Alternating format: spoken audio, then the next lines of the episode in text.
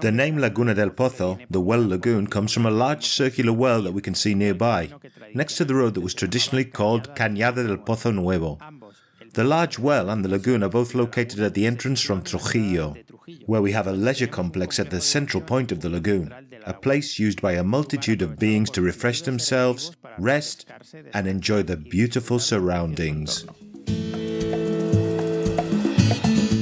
Tourism in Villamesias.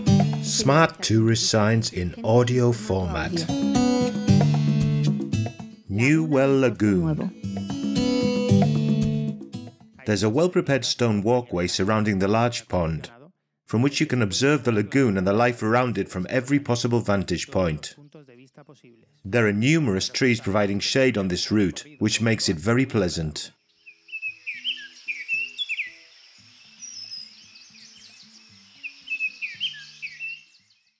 The ornithological and ecological richness here is very important, as numerous living things take advantage of the permanent existence of water all year, although its levels vary with the seasons and rain.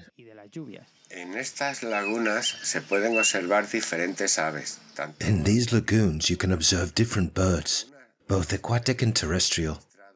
Some of the species that have been recorded are mallard, teal, coot, little grebe, grey heron, egret, white stork, black stork, red kite, kestrels, hawks, owls, also small birds such as swallows, starlings, goldfinches, an infinite number of birds. These lagoons are places of interest for ornithology and nature tourism. If you want to get good sightings, we must move stealthily, interfering as little as possible with the environment. Dentro de su patrimonio cultural en Villamesía, Within its cultural heritage, there were boundary crosses and crosses that delimited the territory in Villamesias. no hemos de olvidar que a lo largo de la We must not forget that throughout history, practically all civilizations have made use of the sacredness of stones.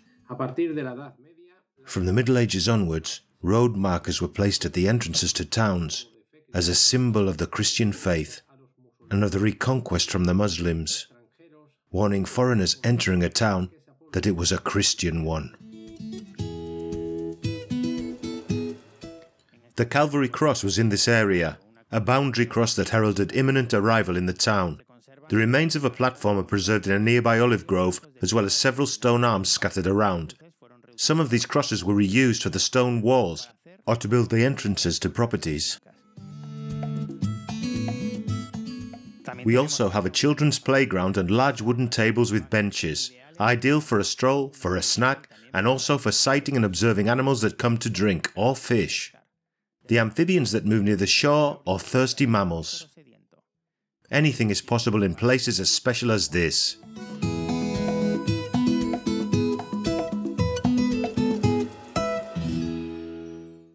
A production for Radio Viajera, financed within the framework of the Project for the Development of Smart Villages of the Government of Extremadura and the European Union, with the collaboration of Roots Around Extremadura and the support of Villa Mesias Town Council.